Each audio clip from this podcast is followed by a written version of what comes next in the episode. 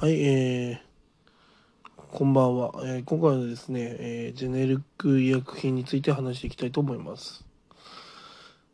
最近ですね、ジェネリック医薬品を、えーで、えー亡くなった人がいるっていう、えー話題がありますよね。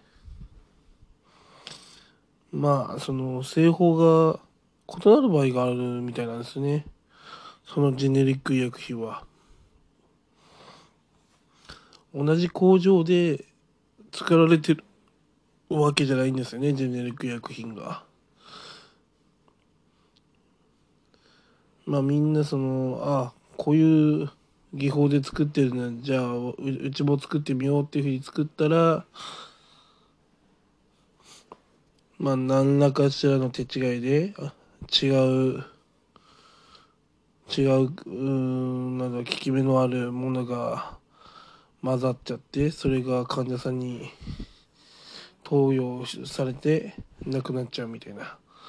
まあうん。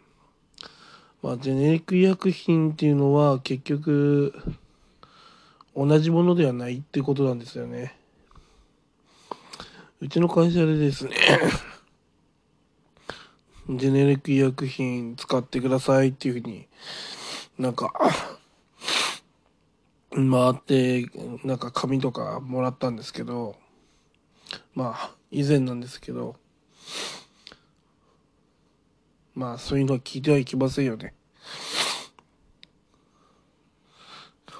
やっぱりですねあの一番最初に作った会社の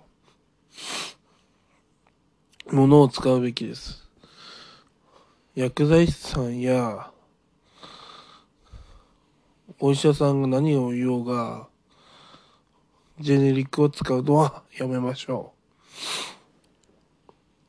う。もう亡くなってる人がいるのでそれはもう使うなっていうふうな合図なんですよね。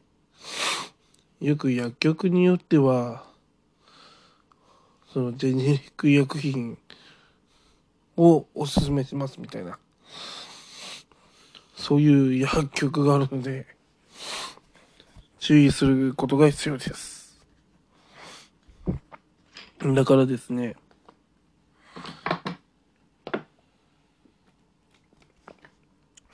その、まあ、ジェネリック医薬品を推奨している薬局とか、病院に行くのはやめた方がいいでしょう。まあ、その強制するような病院や薬局に行くのはやめましょう。うん、で、あと会社でジェネリック医薬品を、まあ、えーあのお願いされても、ジェネリック医薬品を使うのはやめましょう。結局ですね、同じ工場で作られてないものがですね、あの、正しくはないので、やめましょう。うん。まあ結局、うん、そういうことなんですよね。うん。まあいくら、いくらですね、えー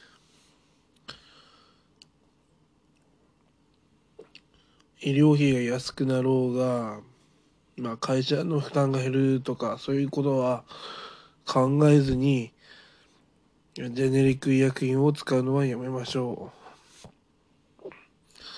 はい、ニュースを見て、えー思ったことですね。はい、以上です。